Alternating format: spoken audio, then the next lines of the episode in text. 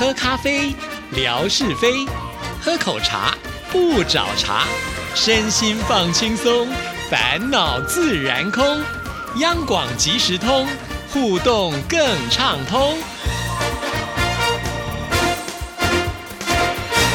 亲爱的听众朋友，大家好，欢迎收听今天的央广即时通，我是谭志毅。在今天的节目里呢，要来回复信件了。先来看的就是我们的霞总哈，陈霞呢写信来。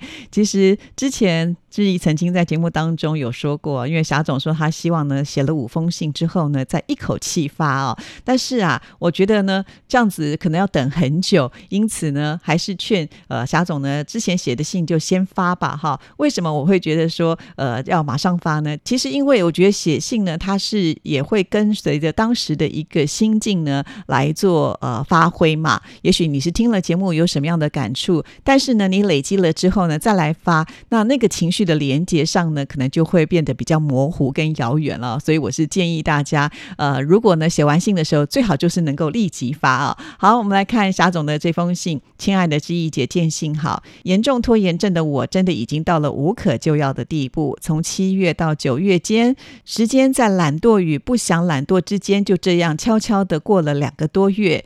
说好要写信呢，唉。从海南回来后，本来就想要写写游记，可是呢，过了这么久，我都忘记了去哪里。现在能记得的就是吃了很多的海鲜，还有很多的老爹茶。然后呢，开了几小时的车子去了万宁打了卡，也就是我的女儿小珍的偶像王博一同学参加过综艺的夏日冲浪店。那天听到了节目里建辉站长去贵州的旅行游记，真的好佩服。本来也想回忆回忆写写的，但是坐在电脑前面，满脑子就是海鲜、柠檬茶、凤梨包。可能最近吃草吃太久了吧？对大鱼大肉比较怀念的原因，哈哈，我真是服了我自己吧。哈，先到这儿哈。那这个信件大家就可以感受得出来啊。你看出去玩也是，你要写个游记，不能拖太久啊，不然的话呢，很容易呃就会模糊掉了。呃，也很感谢就是建辉之前做了一个非常好。的示范啊？其实我相信，在十一长假的时候，很多的听众朋友都出游了啊。但是有多少人会把你这个呃游览的心情呢给写下来呢？我想应该大部分的人都比较不会呃那么积极的去做这件事情啊。但是你要知道，你不做的话，可能将来你只能透过照片稍微去回忆一下，但是很容易呢就会啊没有办法记得那么的清楚了。因为我们每天要记的事情是这么的多哈，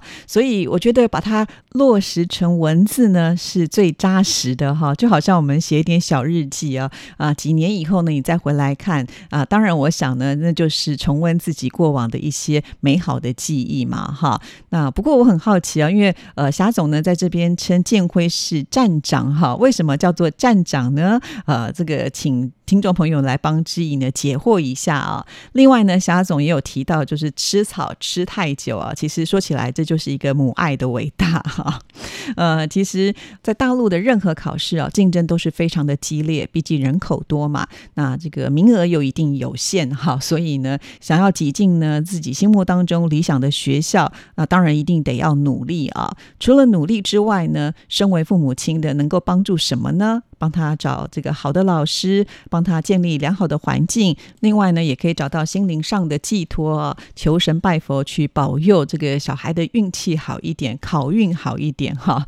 所谓的考运这件事情呢，说起来啊，也真的是蛮奇妙的。上次呢，我有一个来宾啊，他是一个非常优秀的医生啊，他就跟我说呢，他从小啊考试都是第一名啊，可是呢，到了大考的时候呢，他总是没有办法考到最好的成绩，就好像。这样呢，他其实就是要立志考上这个医学院嘛，所以他也很努力啊，对自己也是很有信心跟把握。可是呢，他说他在大考的时候呢，紧张到就是呃肠胃不舒服、拉肚子，结果呢呃就没有办法好好的发挥啊，因此呢，他只能考到就是呃私立的医学院哈，没有办法考到他心目当中的第一志愿哦。我就觉得好，这个医生的自我要求是非常的高啊。看来呢，他当时是希望能够考到。到最好的这个成绩了，但是他没有办法正常的发挥，所以就只有落在呢比较后面的这些医学院。不过这也不是重点了哈。那不管怎么样呢，只要是医学院毕业啦，考到这个医师的执照的话呢，他还是可以行医啊。可是呢，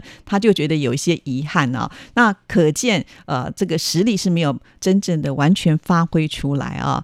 啊，另外呢，就好像呢，我们在考试的时候都会考作文啊。我不知道在呃大陆是用什么样的方式来细分的。在台湾，尤其是我以前念书的时候啊，那我知道的是说，像作文呢，一定至少会有两个老师来呃评断。那当这个两个老师的分数落差太大的时候呢，就会找第三个老师呢再来看你的呃作文给分哈，然后呢才会找到这个平均值。其实我也觉得这个有点像是呃奥运啊，这个跳水。比赛啦，或者是一些竞技比赛的时候，是由裁判给分的话，通常他们也会把那个最高分跟最低分呢给刷掉哈，这样子才会比较公平。那你要想啊，如如果我们考试的时候阅卷的老师一定是很多个啊，那你也不知道你可能会给哪个老师来阅卷。那也许有些老师他们的习惯性呢，就是呃，可能呃看到什么都觉得很棒哈，所以可能分数会给高一点。那当然也有一些老师可能是比较严苛型的，这个有时候很难讲，就是每一个人喜。欢的东西会不一样，难免呢就会造成一点点小小的误差哈。所以这个运气呢，在这个时候可能就会蛮重要的了。那像呃，生物为霞总这么爱护女儿的妈妈呢，在考前她特别到了成都的文殊院呢去拜拜。那在拜拜的时候呢，她也呃发下了心愿呢，就说如果我的小孩考上的话呢，就要如素一个月。我还特别问了一下，那小孩要不要吃？素呢？小孩不用。好，那小珍呢，真的也蛮争气的哈。呃，考上了他心目当中的理想学校啊。这个时候呢，霞总就必须要去呃实现他的诺言了嘛，所以他就呃整整一个月的时间呢，只能吃素啊。那我们都知道，霞总呢向来喜欢开玩笑的，所以他都形容自己呢在那个阶段是吃草啊。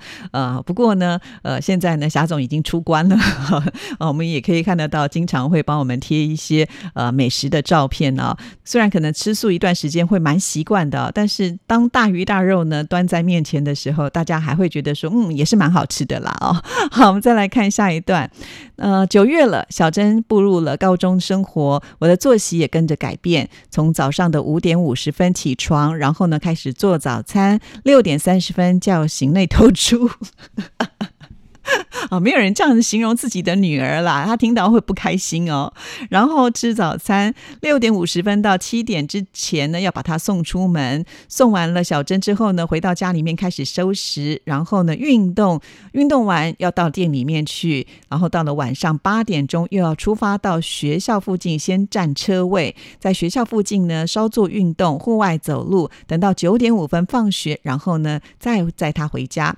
中途也许呢还会去吃。个宵夜什么的，因为小珍说啊，这个学校的餐呢，并不怎么合自己的胃口啊，所以等到放学的时候呢，他们两个人就会开始去觅食。那小珍说的减肥，其实只是说说而已啊。回到家都已经十点多了，反正十二点左右才能够睡觉。忙碌的一天就算结束了。开学三周了，基本上每天的日常就是如此。每天去接放学，看有些家长在路边摆上了户外的装备，坐着喝。茶吃零食等孩子放学，就会感叹可怜天下父母心啊！有些是几个家庭一起坐在路边喝茶聊天吃东西，俨然开启了露营的快乐时光。如果没有特别的事，我基本上就是八点出门，约约我的好朋友燕姐去学校附近的千佛岩走一圈，基本就是接娃比较合适了。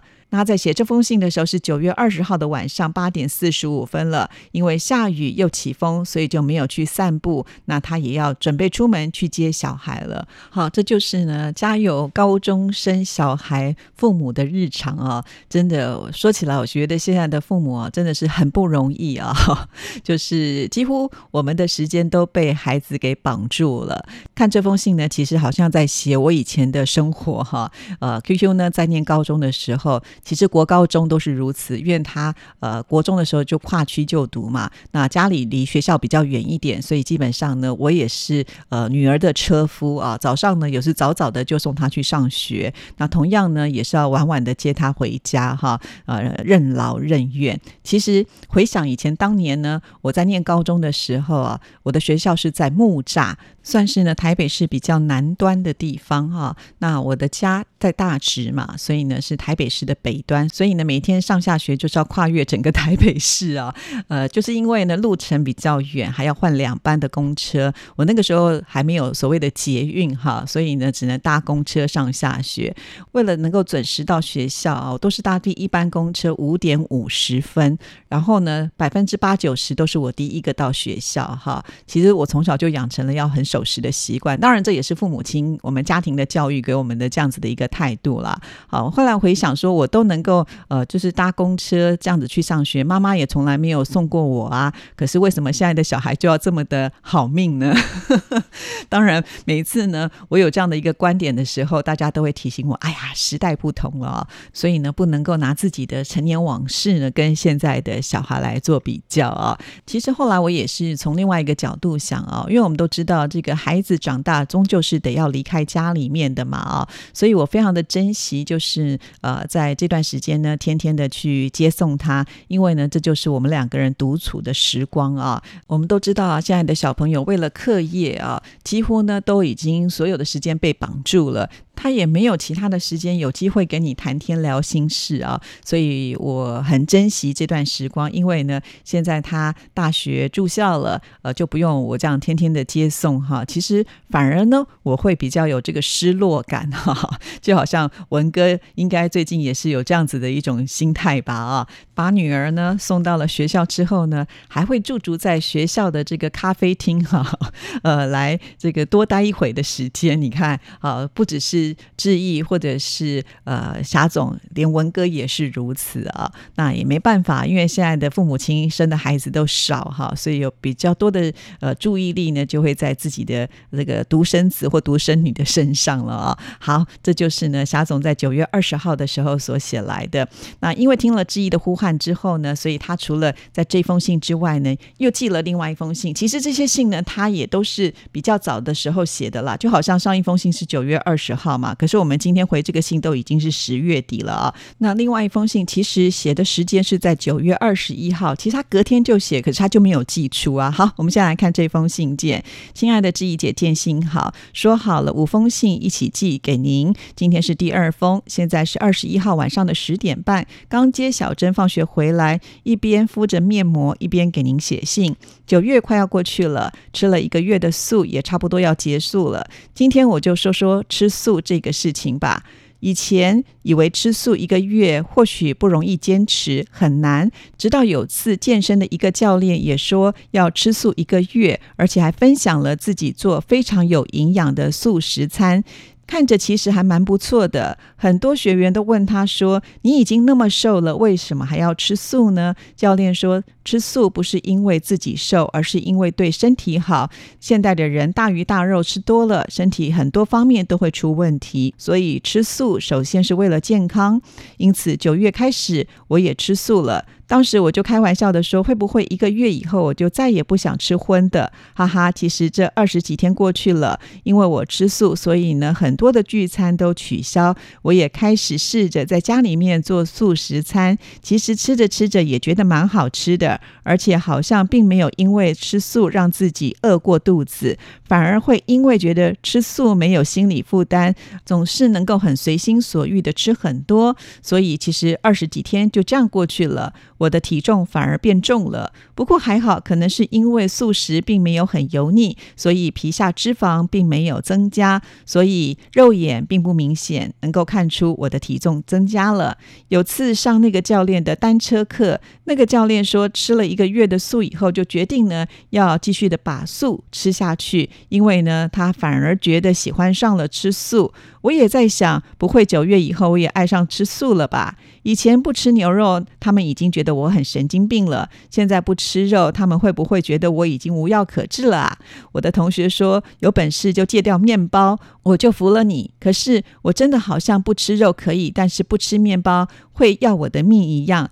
这估计是碳水的快乐吧？还有几天就吃素一个月了。到时是否能够继续对素食有执念，就十月份再来分享吧。好，那我们就期待霞总的信件呢。希望这个霞总的呃运动的毅力、爱美的毅力呢，也能够运用在写信上面。